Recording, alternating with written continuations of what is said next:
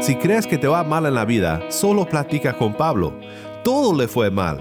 Pero el mismo hombre que pudo perdurar bajo circunstancias tan difíciles dice que aprendió el secreto del contentamiento.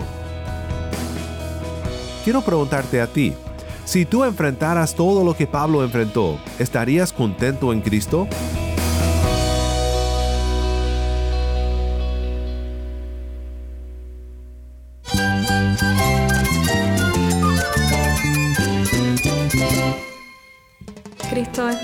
Cristo es el Rey del universo, es quien guía nuestras vidas. Él es grande y amoroso. Él es real. Solamente Jesucristo es nuestro Señor y Salvador. Es mía quien me fortalece. En Cristo Jesús hay esperanza, hay paz. Y nuestro Dios es un Dios de rescate. Estás escuchando a El Faro de Redención, Cristo desde toda la Biblia para toda Cuba y para todo el mundo.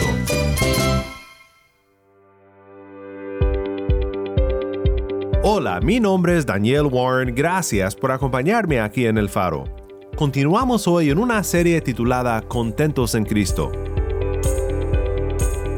Hoy pasaremos tiempo con el apóstol Pablo en sus cartas, donde nos invita a observar y a entender desde su experiencia personal cómo podemos estar contentos en Cristo.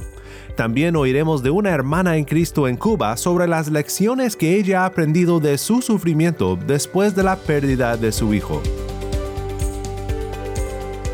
Cada vez que tengan un momento difícil en su vida, cada vez que su fe esté menguando, cada vez que ustedes se sientan caminando por el desierto, cada vez que, que se sientan que están solos, recuerden que hay uno que está ahí dispuesto y esperando por, por nosotros. Eh, está cerca y nos está abrazando. Ese abrazo yo creo que lo sentí una y mil veces y, y le doy gracias a Dios por eso. Si tienes una Biblia, busca 2 Corintios capítulo 11 y quédate conmigo. El faro de redención comienza ahora con el grupo cubano vocal Monte de Sion. Esto es lo mejor está por venir. Esfuérzate, esfuérzate y sé valiente. No desmayes. Oye, mira, yo soy tu Dios. Esfuérzate, esfuérzate y sé valiente. Oh, desmayes. Oye, mira, yo soy tu Dios. Esfuérzate, esfuérzate y sé valiente. Oh, oh, no desmayes. Oye, mira, yo soy tu Dios. Lo que pasó,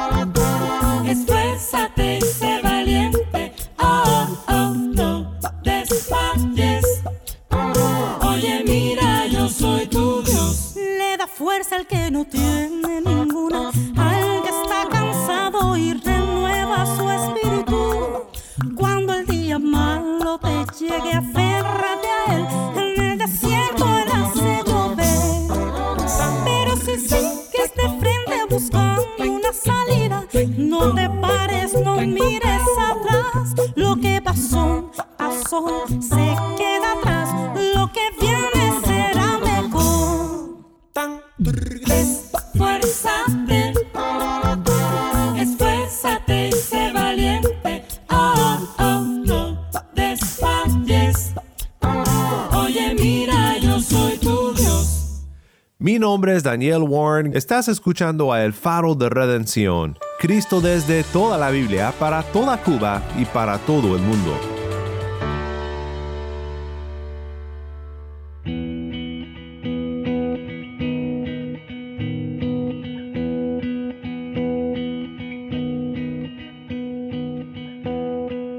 Continuamos hoy en nuestra serie Contentos en Cristo, pensando en el contentamiento en la vida cristiana. Pienso que es un tema en el que todos siempre necesitamos crecer, sin importar por cuánto tiempo hemos caminado con Cristo o cuál sea nuestro contexto.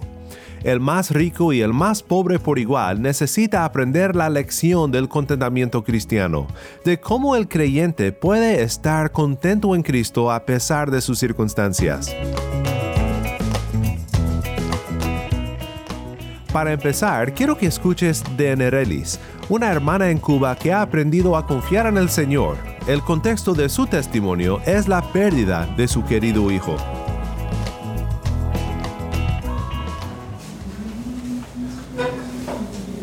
Buenas noches. Creo que me atrevería a decir que tengo mucho más de 10.000 razones para adorar a Dios. Y no voy a hacer mi historia de vida, muchos acá la conocen, porque no quiero hablar de sufrimiento. No quiero dar un testimonio de sufrimiento. Quiero dar un testimonio de esperanza. Y difícil para mí, sí ha sido difícil. Pero todos los momentos de angustia, los momentos de tristeza, de llorar, los momentos de desesperación, lo he tenido. Todos los momentos eh, que es, me he sentido como en un desierto, todos esos momentos Dios lo ha usado para acercarme más a Cristo. Entonces, creo que esa es una razón por la cual agradecer. Dios usa de una manera increíble la circunstancia más difícil de tu vida para acercarte a Él. Dios lo hace de una manera que tú no lo entiendes nunca. Siempre vas a tener miles de preguntas. Tal vez no vas a tener todas las respuestas, pero si hay algo que es real, es Dios en tu vida. Y esa esperanza en medio del dolor, en medio de, tanta carencia, porque muchas cosas no te van a faltar, a lo mejor te hayan faltado este año, pero muchas te van a faltar en este año que empieza. Y yo siempre he dicho, Señor, que no faltes tú. Porque si cuando tú estás en nuestras vidas, miren mi hermano, puede venir a tu vida lo que sea, pero yo les voy a decir algo Mm, nunca pongan su fe en, un momento que, de su vida que, haya tenido victoria y que pongan su fe en el Señor, porque de verdad, aunque sea para ti algo que tú no, no, hayas cómo explicarte lo que está pasando en tu vida, eh, yo siempre, bueno, mi punto de vista, alguien dijo una vez, en algo malo que te está pasando, siempre busca lo bueno que Dios está haciendo. Y, yo creo que Dios usa todo, todo, aún las cosas más difíciles por las que tú puedas pasar, Dios las usa.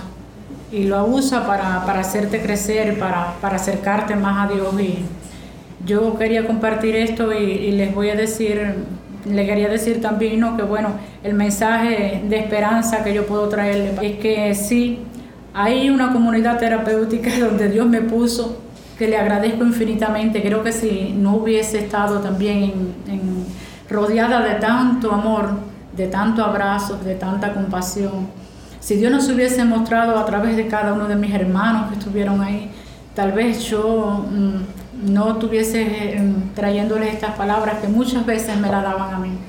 Y, y lo otro, en medio, no te avergüences cuando tú te sientas eh, triste porque hay contextos donde, donde tratan de decirle a los hermanos que ignoren la tristeza o que simplemente no la admitan o simplemente no reconozcan que están tristes porque tienen al Señor. Y yo digo, bueno, es que la tristeza forma parte del ser humano, de la vida, ¿no? Del contexto y de lo marcado que estamos por, por el pecado.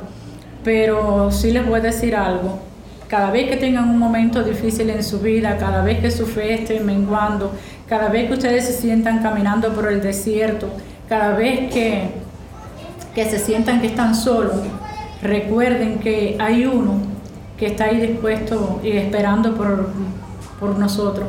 Eh, está cerca y nos está abrazando. Ese abrazo yo creo que lo sentí una y mil veces y, y le doy gracias a Dios por eso. También aprendí a amar la vida. Yo en medio de, a ver, en los días los días grises yo decía, me traen, siento que me, me, entristecen un poco más, pero aprendí a despertarme y ver una flor abierta y a contentarme por ello. Aprendí a amar a las personas con, con más, yo digo, con más fuerza, las personas que Dios ha puesto a mi lado aprendí a no quejarme tanto porque, porque vi que a través de todas las personas, aunque muchas veces difíciles, que Dios pone a nuestro lado, es una manera más en que Dios está trabajando en nuestras vidas. Aprendí a disfrutar cada momento, cada espacio eh, que Dios me regalaba y eso creo que, que, también fortaleció eh, mi vida. Entonces yo le doy mil gracias a Dios, mil gracias al Señor porque si me atrevo a decir que que porque Cristo está en mi corazón, yo estoy viva también hoy. Si no hubiese, no sé, que hubiese sido de mi vida porque Dios ha hecho mucho. Entonces, quiero agradecer a cada uno de mis hermanos, agradecer a todos los que de una forma u otra estuvieron conmigo, agradecer de una manera eh, increíble porque creo que Dios me da la oportunidad de, de experimentar un nuevo año de vida y quiero disfrutarlo. Le doy muchas gracias al Señor porque, bueno, nueve años estuve también para separada, alejada de, de mi hija y mis nietas y, las tengo aquí cerca. Creo que estamos viviendo, eh, hemos empezado a vivir otra etapa de la vida y yo agradezco a Dios por ello. Le doy gracias a Dios por cada uno de ustedes, mis hermanos, de verdad. Gracias. Muchas gracias, Enelis, por estar con nosotros aquí en el Faro.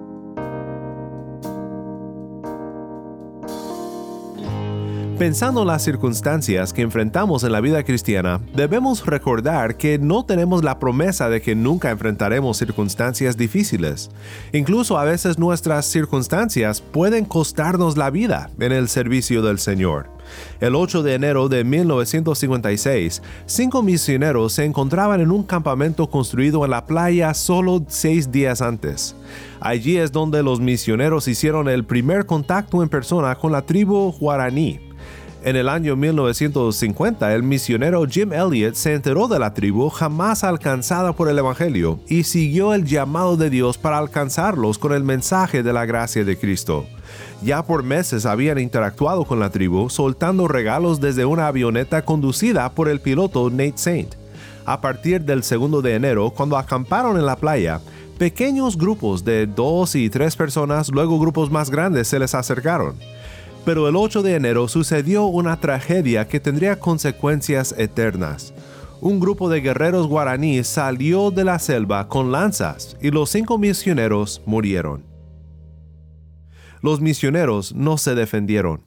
Estos cinco misioneros, Jim Elliot, Nate Saint, Ed McCulley, Peter Fleming y Roger Udarian, se han elogiado como héroes y gran mártires de la fe, y por supuesto pagaron el precio mayor por sus esfuerzos en la obra del Evangelio.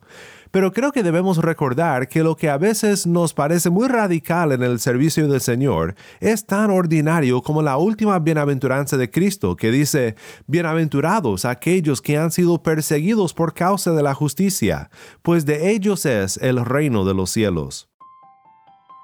En todo esto debemos de aprender a estar contentos en Cristo, ya sea frente al martirio o frente a la vida cotidiana con todos sus problemas y pesares.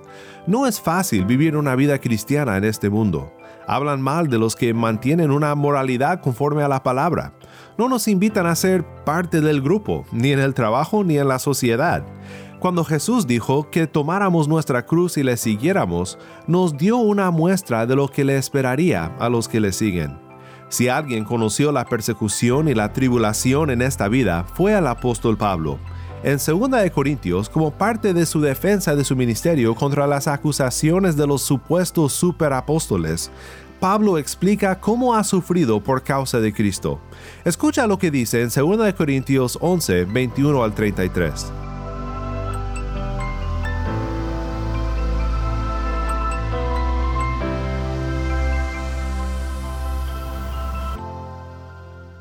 Vergüenza mía digo que en comparación nosotros hemos sido débiles. Pero en cualquier otra cosa que alguien más sea osado, yo soy igualmente osado. ¿Son ellos hebreos? Yo también. ¿Son israelitas? Yo también. ¿Son descendientes de Abraham? Yo también. ¿Son servidores de Cristo? Yo más. En muchos más trabajos, en muchas más cárceles, en azotes un sinnúmero de veces, con frecuencia en peligros de muerte. Cinco veces he recibido los judíos treinta y nueve azotes. Tres veces he sido golpeado con varas. Una vez fui apedreado. Tres veces naufragué y he pasado una noche y un día en lo profundo. Con frecuencia en viajes, en peligros de ríos, peligros de salteadores, peligros de mis compatriotas, peligros de los gentiles, peligros en la ciudad, peligros en el desierto, peligros en el mar, peligros entre falsos hermanos, en trabajos y fatigas, en muchas noches de desvelo, en hambre y sed, con frecuencia sin comida, en frío y desnudez. Además de tales cosas externas, está sobre mí la presión cotidiana de la preocupación por todas las iglesias. ¿Quién es débil sin que yo sea débil? ¿A quién se le hace pecar sin que yo no me preocupe intensamente? Si tengo que gloriarme, me gloriaré en cuanto a mi debilidad. El Dios y Padre del Señor Jesús, el cual es bendito para siempre, sabe que no miento. En Damasco, el gobernador bajo el rey Aretas vigilaba la ciudad de los damasenos con el fin de prenderme, pero me bajaron en un cesto por una ventana en la muralla y así escapé de sus manos. En otras palabras, si crees que te va mal en la vida, solo platica con Pablo. Todo le fue mal. Pero el mismo hombre que pudo perdurar bajo circunstancias tan difíciles como estas, dice que aprendió el secreto del contentamiento. En unos momentos más oiremos el pasaje donde Pablo nos da el secreto. Pero antes quiero preguntarte a ti, si tú enfrentaras todo lo que Pablo enfrentó, ¿estarías contento en Cristo?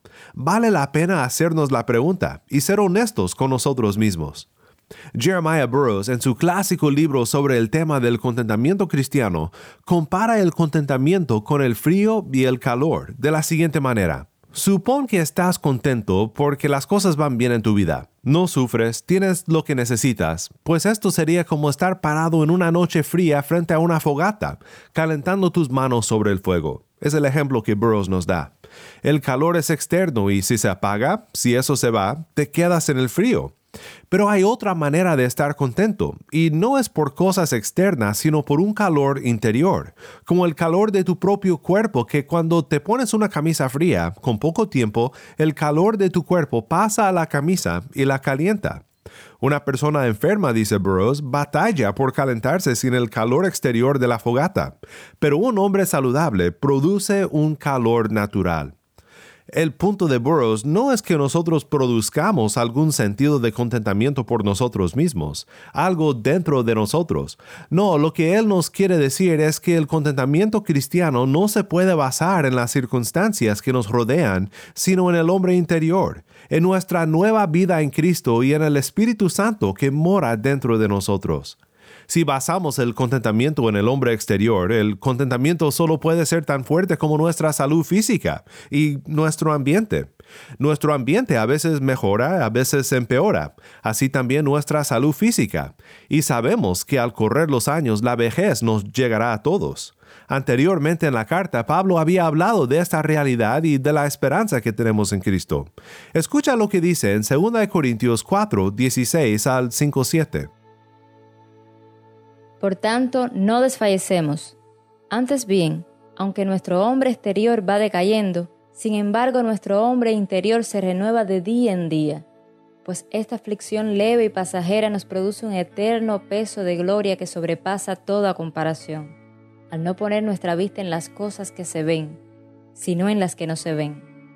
Porque las cosas que se ven son temporales, pero las que no se ven son eternas porque sabemos que si la tienda terrenal, que es nuestra morada, es destruida, tenemos de Dios un edificio, una casa no hecha por manos, eterna en los cielos. Pues, en verdad, en esta morada gemimos, anhelando ser vestidos con nuestra habitación celestial, y una vez vestidos, no seremos hallados desnudos, porque asimismo, los que estamos en esta tienda, gemimos agobiados, pues no queremos ser desvestidos, sino vestidos para que lo mortal sea absorbido por la vida. Y el que nos preparó para esto mismo es Dios, quien nos dio el Espíritu como garantía. Por tanto, animados siempre y sabiendo que mientras habitamos en el cuerpo, estamos ausentes del Señor, porque por fe andamos, no por vista. Mi hermano en Cristo, no sé por qué situación estés pasando en este momento. Quizás enfrentas persecución en tu contexto por seguir al Señor. Quizás has tenido problemas en el trabajo, en tu familia, porque ahora sigues a Cristo. O tal vez simplemente enfrentas las dificultades de la vida cotidiana en un mundo bajo la maldición del pecado. Quizás te preocupa la vejez, y con cada año que pasa se te hace más y más difícil estar contento. En momentos así, recuerda las palabras de Pablo, pues esta aflicción leve y pasajera nos produce un eterno peso de gloria que sobrepasa toda comparación, al no poner nuestra vista en las cosas que se ven, sino en las que no se ven, porque las cosas que se ven son temporales, pero las que no se ven son eternas. Por eso Pablo pudo decir en Filipenses 4, 12 al 13, Sé vivir en pobreza y sé vivir en prosperidad. En todo y por todo he aprendido el secreto tanto de estar saciado como de tener hambre, de tener abundancia como de sufrir necesidad. Todo lo puedo en Cristo que me fortalece. Creo que en el Antiguo Testamento el rey David capta esta manera de vivir, esta perspectiva centrada en Dios que nos lleva a ser contentos en Cristo, cuando él escribió en el famoso Salmo 23, Jehová es mi pastor, nada me faltará. Esta declaración con la que David abre el Salmo lo dice todo. Todo lo puedo en Cristo que me fortalece. Jehová es mi pastor. Describe un paisaje hermoso diciendo, en lugares de delicados pastos me hará descansar, junto a aguas de reposo me pastoreará. No podemos leer esto sin desear este tipo de paz y descanso que solo Cristo da. ¿Cuáles son los lugares de delicados pastos a los que David se refiere aquí? ¿Dónde podemos estar contentos en Cristo sabiendo que nada nos faltará? Pues Martín Lutero dice en sus comentarios sobre el Salmo 23, el pasto con el cual Cristo alimenta a su rebaño es el Evangelio, con el cual se alimentan y se fortalecen nuestras almas. Son cuidados de todo error, confortados en medio de toda tentación y tristeza, protegidos ante las artimañas y el poder del diablo, y finalmente salvos de toda necesidad.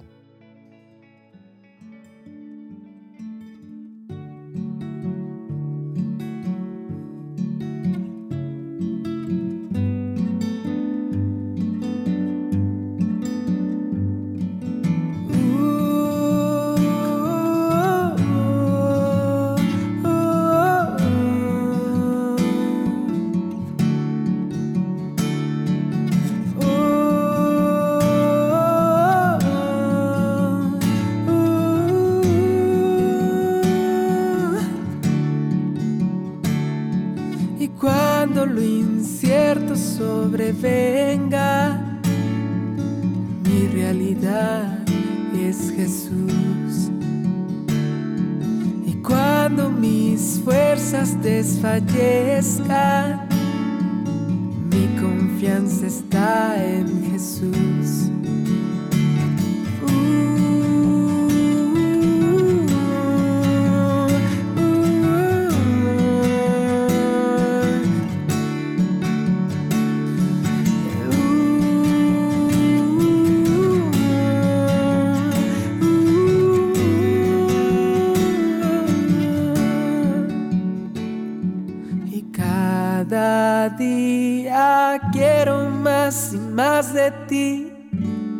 Plenitud está en Jesús.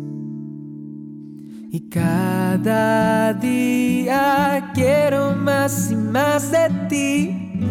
La plenitud está en Jesús. Y cada día quiero más y más de ti. La plenitud está en Jesús y cada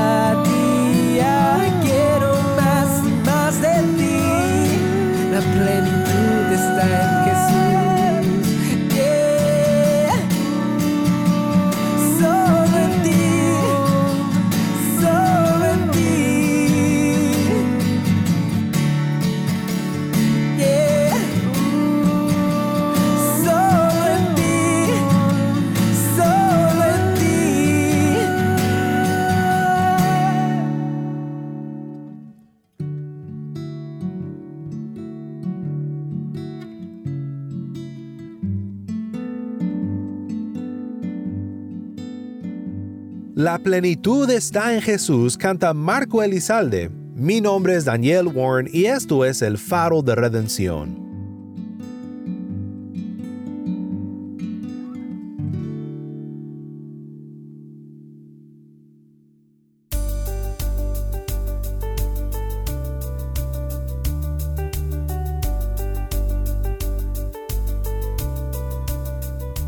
Una vez más, muchas gracias Enerelis por compartir tu testimonio con nosotros.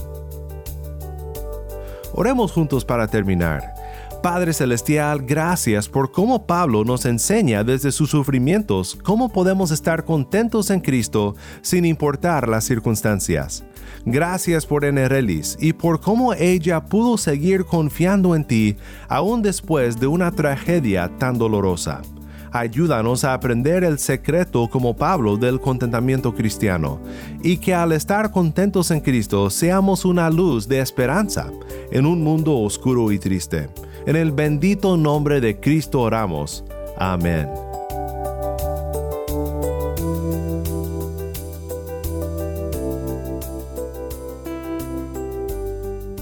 El Faro de Redención como programa radial fue ideado para Cuba pero ha crecido a un nivel global y si estás en sintonía fuera de Cuba, te agradezco por pasar estos tiempos con nosotros estudiando temas que nos fortalecen en nuestro caminar cristiano. Para más información sobre este ministerio y sobre cómo tú puedes formar parte de nuestra misión, visita nuestra página web elfaroderedención.org. Nuevamente nuestra página web elfaroderedención.org no olvides que también nos puedes seguir en las redes sociales, en Facebook, Instagram y Twitter. Solo busca El Faro de Redención. Allí encontrarás más contenido durante la semana para animarte en tu fe y para mantenerte informado sobre el ministerio del Faro. Si esta programación ha sido impactante para ti, queremos saber de ti. Puedes escribirnos al correo electrónico ministerio arroba el faro de Nuevamente nuestro correo electrónico ministerio arroba el faro de o mándanos un mensaje de voz a nuestro número de WhatsApp. Y cuando nos lo mandes indícanos si podemos incluir tu mensaje en un futuro programa. Nuestro número de WhatsApp es 1 786 373 48 Nuevamente nuestro número de WhatsApp 1-786-373-4880.